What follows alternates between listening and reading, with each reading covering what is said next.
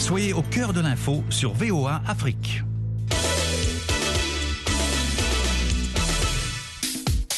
Bonsoir à toutes, bonsoir à tous. À la une de Sporama ce soir, le football du sable avec les qualifiés pour la prochaine canne de beach soccer qui aura lieu en Mozambique sur le gazon. Après les rumeurs de délocalisation de la canne de 2025, la Guinée se défend et rassure.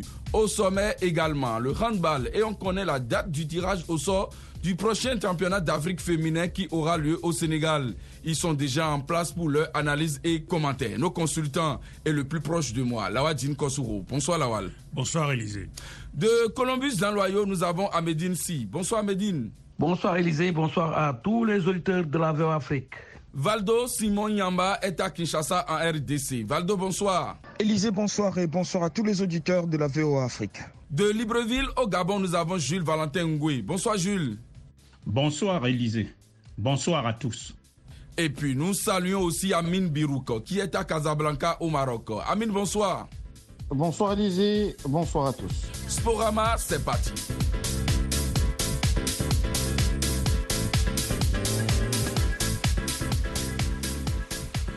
Handball pour commencer. Et on en sait un peu plus sur le tirage au sort de la 25e Coupe d'Afrique des Nations Senior Dames qui aura lieu au Sénégal. À Médine, ce sera le 27 septembre prochain et 12 sélections sont concernées.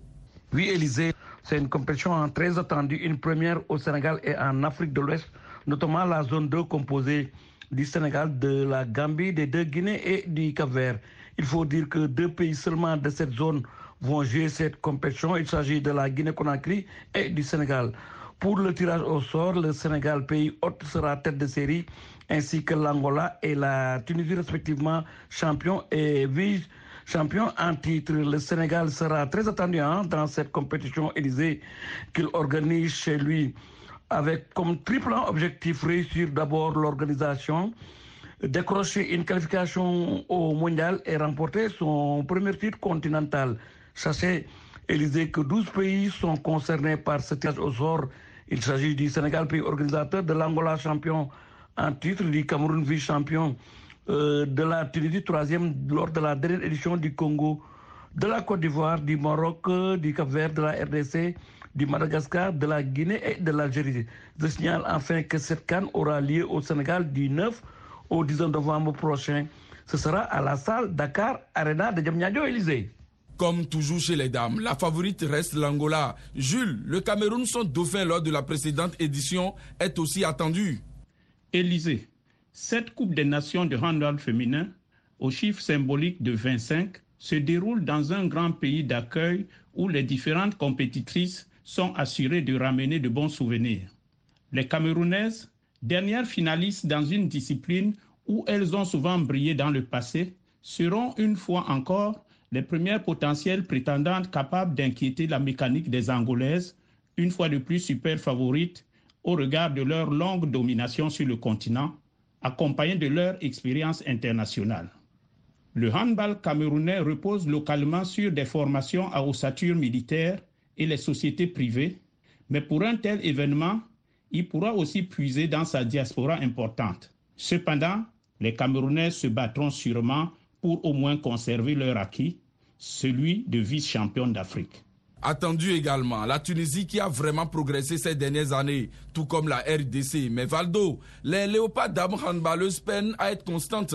Effectivement, Élysée, les léopards handball dames de la RDC connaissent une nette progression ces dix dernières années.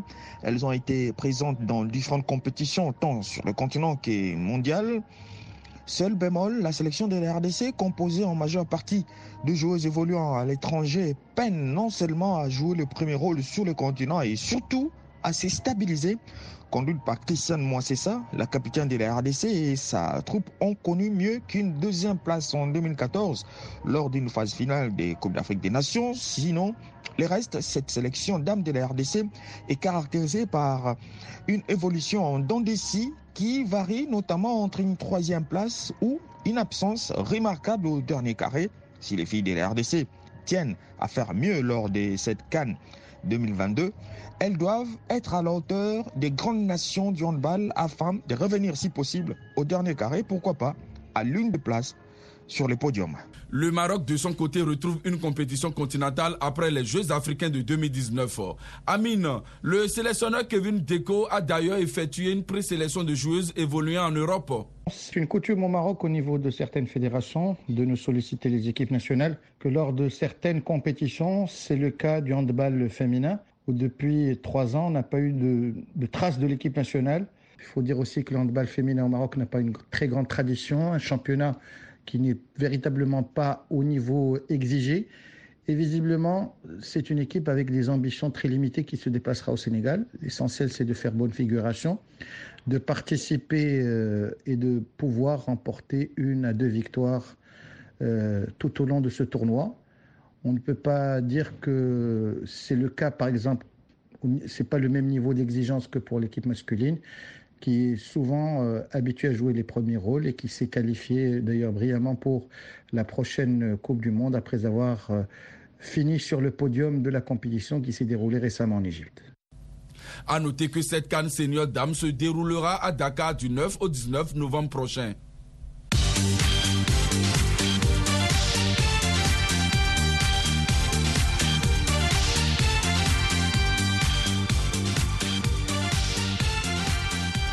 On enchaîne avec du football du sable. Les éliminatoires de la CAF 2022 de Beach Soccer. On connaît tous les qualifiés pour la phase finale prévue du 21 au 30 octobre au Mozambique. Et sans surprise, le Sénégal a éliminé le Cameroun. À Médine, les Lions de sable ne pouvaient pas rater le rendez-vous. Élysée, le champion d'Afrique en titre, ne pouvait pas rater le rendez-vous de 2022 au Mozambique et les Lions de la Teranga du Sable ont validé leur billet de la plus belle des manières en dominant une nouvelle fois les Lions indomptables du Cameroun sur le score de 7 buts à 3. C'était ce samedi sur la place de Diabniadio devant un public acquis à leur cause. Il faut dire que ce match retour était une simple formalité pour les Sénégalais qui avaient déjà humilié les Camerounais lors de la première match sur le score de 3 buts, 9 buts à 1. Euh, sachez qu'avec cette qualification, Élysée, les Lions du Bichouko vont disputer cette carte pour la dixième fois. Hein. Euh, c'est un record. D'ailleurs, en 11 éditions de cette compétition continentale, le Sénégal a remporté le titre à six reprises. C'est pour vous dire simplement que cette qualification est plus que logique pour les Lions du Bichouko qui règnent en maître sur le continent Élysée. Mais pour le manager Ibrahima Ndiaye Chita, l'objectif du Sénégal, c'est la Coupe du Monde et le trophée. La qualification est assurée. Ce qui reste à faire maintenant, c'est vraiment avoir une très bonne préparation. Surtout nous, notre objectif, c'est vrai, c'est toujours quand même de nous qualifier vraiment pour la Coupe du Monde et éventuellement vraiment pousser encore pour pouvoir quand même gagner cette Coupe du Monde. On a les possibilités, ça y est dans nos corps. Qualification également du Maroc aux dépens de la Côte d'Ivoire à l'issue d'une fin de match agitée et houleuse qui a vu les Ivoiriens quitter l'air de jeu. Amine Birouk, qu'est-ce qui s'est réellement passé? L'équipe du Maroc a peiné face à cette équipe ivoirienne ce samedi à Mamora. Le score était de trois buts partout avec un chassé-croisé tout au long de la partie. Lorsque dans les ultimes secondes de la rencontre, l'arbitre libyen a sifflé un pénalty en faveur des Marocains. Les joueurs ivoiriens ont vivement protesté. L'arbitre a maintenu sa décision, ce qui a obligé la partie ivoirienne à quitter le terrain et à abandonner la partie. Le règlement permettait à l'arbitre d'attendre 15 minutes, histoire peut-être que la Côte d'Ivoire puisse se rétracter. Ce ne fut pas le cas. Et donc le match s'est terminé de cette façon, en queue de poisson.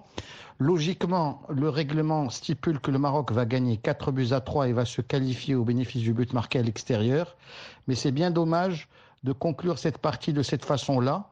Il va falloir voir l'action de plus près pour en savoir un peu plus. Mais ce qui est certain, c'est que cette interruption de jeu, les protestations ivoiriennes ne font nullement honneur au beach soccer Afrique. On écoute maintenant Omar Silla, sélectionneur des Lions de l'Atlas, pour qui le chemin est encore loin. Depuis que je suis là, il n'y a pas assez de choix. Je peux prendre l'exemple sur le futsal, je peux prendre l'exemple sur le I-23. Il y a une bonne organisation ici autour, mais il faut qu'on se batte pour avoir un championnat. Le Maroc peut faire, parce que il impose le jeu africain, mais les Marocains peuvent imposer parce qu'ils sont forts, euh, techniquement ils sont bien. Et maintenant, si on travaille physiquement, on peut faire euh, des exploits, que ce soit sur le plan Afrique comme sur le plan mondial, mais tout doit se passer par des compétitions euh, à l'interne d'abord. Ça passe aussi pour Madagascar, tombeur des Seychelles, tout comme l'Ouganda, facile vainqueur des Comores. Le Malawi écarte la Tanzanie après avoir perdu 6-7. Et puis Valdo, battu 6-5 à l'aller, l'Égypte a renversé le Ghana 7-5 pour valider sa qualification. Bien entendu, Élysée, les Égyptiens ne se sont pas fait surprendre à domicile devant une sélection ghanéenne qui avait son destin entre ses mains. Malheureusement, ils se sont heurtés à plus fort qu'eux et n'iront pas au rendez-vous final. L'expérience de l'Égypte a certes pesé sur la balance et sur leur terre, les pharaons ont sorti les grands jeux pour faire la différence. 7-5 suffisant pour s'offrir la qualification après les 5-6 du match aller. C'est parfois à des situations pareilles hein, qu'il faille s'attendre avec des éliminations en double confrontation. Seul le match aller ne suffit pas. Il faut assurer également lors du match retour. Et là, à chacun sa victoire. Mais la plus éloquente est égyptienne, victoire qui leur ouvre les portes de la Cannes, tandis que les Ghana va devoir se préparer pour la prochaine édition. Le Nigeria est déjà qualifié suite au forfait de la Libye. Lawal, ce sont pratiquement les meilleurs qui seront au Mozambique en octobre prochain. Oui, Élysée, il fallait tamiser donc les différentes nations pour avoir la crème de la crème euh, de cette discipline. C'est ce qui est fait et on espère avoir une bonne compétition parce que euh, la plupart des équipes sont euh, les méritantes et aujourd'hui on doit se sentir heureux de voir un peu la discipline monter sur, le continent parce que c'était pas gagné d'avance qu'on ait cette crème là. On l'a obtenue et c'est l'essentiel pour cette discipline sur le continent Élysée. On rappelle une fois encore que cette canne de beach soccer aura lieu au Mozambique du 21 au 30 octobre prochain.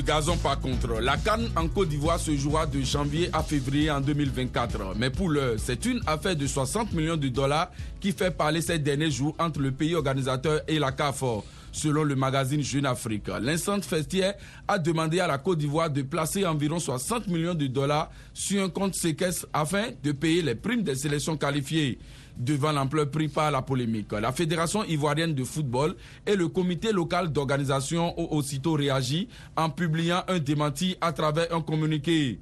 Valdo, c'est une proposition inédite. Inédite et exceptionnelle, cette proposition de la CAF par l'entremise de son secrétaire général demandant à la Côte d'Ivoire 60 millions de dollars, quoique démenti par la Fédération ivoirienne de football et le comité local d'organisation, cette pratique ternit de quelque manière que ce soit l'image de la CAF. Cette CAF des qui ne cesse de surprendre Élysée chaque année avec des essais et erreurs dans la gestion des compétitions. Et là, c'est une affaire d'argent à mettre dans un compte séquestre afin de s'assurer du paiement des pays participant à la plus grande fête du football africain. Décidément, pouvons-nous conclure que la CAF ne se sent pas en mesure de mobiliser les fonds nécessaires par l'entremise de ces différents sponsors. Et s'il n'y avait pas de divergence à ces sujets entre les comités locaux d'organisation et la Fédération ivoirienne de football, l'affaire n'aurait pas eu cette ampleur. Toutefois, les magazines Jeune Afrique a fait ses révélations, la Côte d'Ivoire a réagi, et sans nul doute, la réaction de la CAF est vivement attendue. Élysée. Merci Valdo. Alors Amine, pas de réaction de la CAF, même si la FIF et le COCAN ont apporté un démenti c'est une somme qui est assez euh, lourde pour l'économie ivoirienne. 60 millions de dollars sur un compte séquestre en réserve, c'est euh, évidemment de quoi susciter une polémique. C'est une affaire de gros sous. Aujourd'hui, la CAF est de plus en plus exigeante dans les cahiers de charges. Qu'est-ce qui a été signé entre les deux parties? Quelles sont les clauses que nous ne connaissons pas? Ce sont deux interrogations qui sont légitimes. Ce qui est certain, c'est que nous sommes devant une polémique. En dépit du démenti du comité d'organisation locale et de la Fédération ivoirienne de football et du silence radio de la CAF, on va devoir peut-être avoir plus d'informations dans les prochains jours, voire dans les prochaines semaines. On a encore le temps puisque la Cannes aura lieu en janvier 2024.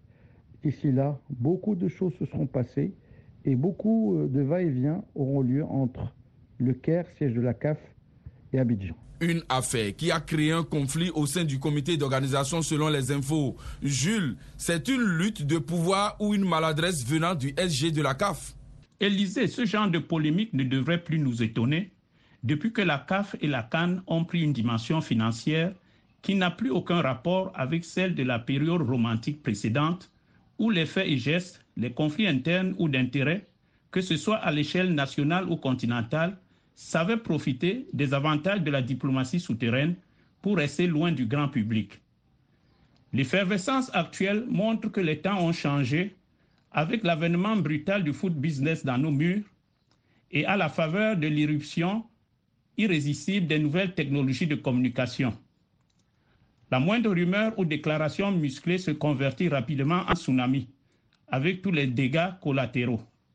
Il faudra s'y habituer, car à chaque fois qu'il y aura une canne, la bataille fera rage et la confiance ne régnera plus dans la cité, entre les acteurs visibles et invisibles convient à l'organisation.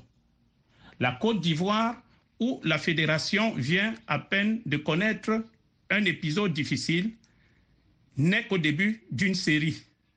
Pour sauver l'essentiel, c'est-à-dire pérenniser la CAF et la Cannes, que les anciens ont eu tant de mal à construire, nous pouvons juste suggérer cette citation d'un humoriste africain des années 90 qui disait, en pareil cas, bagarrer, mais ne déchirez pas les habits. Lawal, finalement, les problèmes n'en finissent point à la CAF. Oui, Élisée, c'est affligeant qu'on constate que depuis l'installation de euh, Mosepe et sa bande, que les bourdes se multiplient.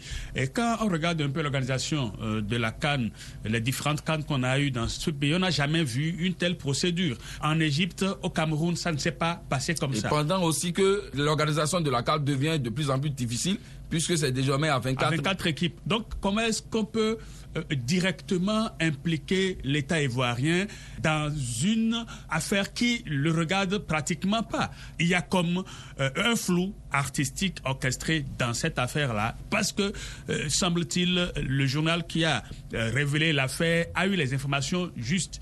Et c'est parce qu'on ne sait pas ce qu'il faut dire qu'on s'est muré dans un silence assourdissant. Mais on espère qu'ils finiront par réagir.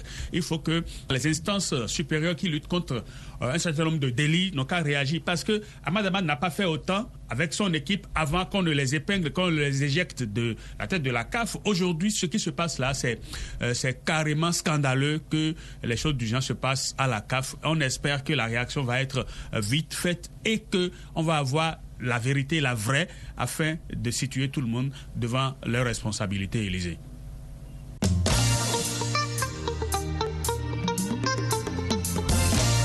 Tous les lundis soirs, VOA Afrique met le sport à l'honneur. Les résultats, les analyses et vos commentaires, chers auditeurs. Rendez-vous en direct dans Sporama, 19h TU. Pour participer, c'est très simple. Laissez vos commentaires ou numéro de téléphone sur notre page Facebook. Alors, à très vite sur le terrain de VOA Afrique. Autre problème que la CAF doit vite gérer, c'est bien l'organisation de la Cannes de 2025. Le ministre guinéen des Sports, Lassana Béa Diallo, au cours d'une conférence de presse, a réaffirmé que son pays va bien organiser le tournoi suite aux déclarations du président de la Fédération nigériane de football, Amadou Pinik, qui a affirmé que le Nigeria pouvait co-organiser la compétition avec le Bénin au détriment de la Guinée qui accuse d'énormes retards dans la construction des infrastructures. Joint à Conakry par Yakuba Ouedraogo. Le patron des sports rassure tout de même. La Guinée aujourd'hui est plus qu'en avance sur ce qu'on est en train de dire aujourd'hui et que la détermination de l'organisation de cet événement est beaucoup plus présente aujourd'hui qu'elle ne l'était encore hier. En huit mois, nous avons réussi à faire des avancées qui sont énormes. Nous serons plus que prêts parce qu'aujourd'hui, toutes les entreprises d'ailleurs qui ont été choisies, ce sont des entreprises qui ont déjà construit plusieurs stades dans, dans le monde et le délai de construction aujourd'hui dans les conventions que nous avons mis en place sont de 18 mois. Au-delà de ces 18 mois de construction, vous devez savoir aussi que les modèles de stades que nous avons choisis en Guinée sont complètement différents de beaucoup de pays. Donc on fait des choix de construire des stades de 15 000 places et de 20 000 places pour pouvoir être justement dans une réalité et de ne pas se retrouver avec des stades demain fantômes où on n'a pas la capacité de l'entretenir, où on n'a pas la capacité d'en faire des enjeux où on peut les remplir. Jules, malgré cette sortie du ministre des Sports, le doute plane toujours. Élysée, le volontarisme du gouvernement et du peuple guinéen d'organiser sa canne est légitime et personne ne le lui conteste, eu égard à l'histoire glorieuse de ce grand pays de football qui a fait rêver tant de générations à travers les prouesses des légendaires shérifs Suleiman, Petit Sori ou Maxime Camara. Il est clair que la Guinée reste avec le Mali, qui lui a déjà organisé la Cannes, les seuls rois sans couronne à, ne l'avoir jamais gagné. Une organisation locale lui donnerait une chance supplémentaire de la remporter, procurant au passage au régime militaire en place un courant non négligeable de sympathie qu'il souhaite. Mais les inquiétudes quant à la capacité actuelle du pays à respecter seuls ses engagements dans les délais sont tout aussi fondées. Pour sauver son projet, la Guinée devrait négocier une co-organisation de l'événement avec des pays voisins émergents comme la Guinée-Bissau et la Sierra Leone, voire le Libéria du président George Weah, afin de faire de cette canne une fête régionale au-delà des diversités linguistiques. Alors le plan B proposé avec raison par Amadou Pinnick s'effacerait sans problème. Moralité de l'histoire, il faut savoir mettre de l'eau dans son vin pour avancer. Dimanche, chantiers seront réalisés en trois ans selon la Sana Béa Diallo. Mais il faut rappeler que depuis septembre 2014, où la CAF a attribué cette canne à la Guinée, aucune avancée n'a été remarquée. À Medine, si, le Sénégal en 2019 avait même proposé une coordination, ce qui a été refusé par l'ancien régime. Tout à fait, Élysée. C'était juste hein, après la cérémonie de remise des trophées euh, de la CAF en 2019 organisée à Dakar. Mais cette proposition a été rejetée par euh, la partie guinéenne puisque l'ancien ministre des Sports, hein, euh, Bantamba Sow, avait clamé haut et fort qu'il n'y aura pas de co-organisation de la Coupe d'Afrique des Nations en 2025. Elle se déroulera en Guinée et le pays assumera pleinement l'organisation de celle-ci. Mais force est de reconnaître, Élysée, que la Guinée est loin d'être enfin prête pour accueillir cette grande messe du football continental en 2025. Elle risque même de perdre cette organisation, Élysée. Voilà, pour l'heure, le pays ne dispose que d'un seul stade, celui de Nongo, qui doit encore être réhabilité. Bref, six stades bâtir, sans parler des diverses infrastructures connaissent, terrains d'entraînement, hôtels, routes et autres. Lawal, en réalité, tous les paramètres parlent en défaveur de la Guinée. Non, Élysée, c'est une vue de l'esprit euh, du président de la fêtière du foot guinéen que de dire que son pays est capable euh, de réagir en, trois ans. Regardez le temps que le Cameroun a pris pour ne pas être complètement prêt pour la, dernière canne. Et en trois ans, l'instabilité qui règne dans ce pays, tout ce que la Guinée a comme problème, les autorités guinéennes ont intérêt à laisser filer l'occasion de 2025, permettre à d'autres pays de le faire, le temps de se préparer pour d'autres éditions, parce que là, ils aussi peuvent chercher une co-organisation. avec quel pays? Il y a le, le Libéria, la Sierra Leone, comme l'a cité Jules Valentin. Le Libéria, la Sierra Leone. OK, mais est-ce que ces pays-là sont prêts à organiser une canne? Voilà. Il y a que les infrastructures ne sont pas aux normes en Guinée. Donc si euh, Amadou Pinnick a lancé Anticipé. comme une bombe dans le monde du foot, il sait de quoi il parle. Parce non, la qu'il Guinée est est véritablement en retard. en retard, très en retard. Parce que les infrastructures, en trois ans, la Côte d'Ivoire, qui avait déjà son organisation depuis longtemps, n'est pas encore entièrement prête. Donc, les Guinéens ont intérêt à patienter, à régler les problèmes internes qu'ils ont d'abord et chercher à euh, passer la main à d'autres pays. Le Nigeria, il a des stades aux normes. Le Bénin également des stades aux normes. Et même s'il faut en construire d'autres, et les infrastructures hôtelières, routières, pour ces deux pays-là sont aux normes. Donc si tout ceci est possible, pourquoi ne pas offrir cette opportunité à ces deux pays-là de l'organiser afin que la Guinée se prépare au mieux euh, pour la réussite d'une canne exceptionnelle? Merci Lawal. c'est moi. Il ne reste que trois ans à la Guinée pour prouver sa capacité à organiser cette Coupe d'Afrique des Nations désormais à 24 équipes. Sporama, c'est fini. Je suis ravi de vous savoir nombreux chaque lundi à nous écouter. Au revoir.